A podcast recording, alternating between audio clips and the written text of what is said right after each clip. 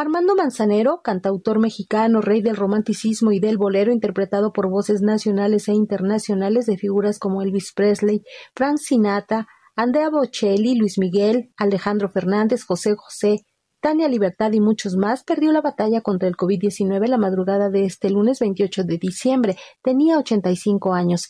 Apenas el 11 de diciembre pasado se le vio en su natal Mérida por la inauguración del Museo Casa Manzanero. A la postre se convirtió en el último acto público al que asistiría el autor de piezas memorables como No, Nada Personal, Voy a apagar la luz, Somos novios, Adoro, Yo te propongo. Recibió en 2014 el Grammy a la trayectoria artística. Presidente de la Sociedad de Autores y Compositores de México defendió desde esa trinchera al gremio de compositores, que desde esta mañana han enviado mensajes de aliento a la familia que lo agradeció escribiendo.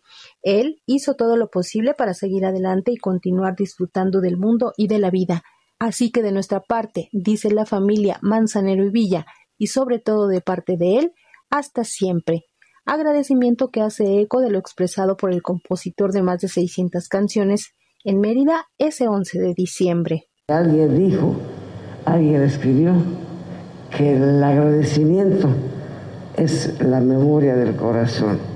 Y quiero decirles que siempre, hoy más que nunca, estoy muy agradecido de mi gente, de quien la gobierna, tan bonito como usted, y de todo esa gran, ese gran conglomerado de compositores y de la música que Yucatán tiene.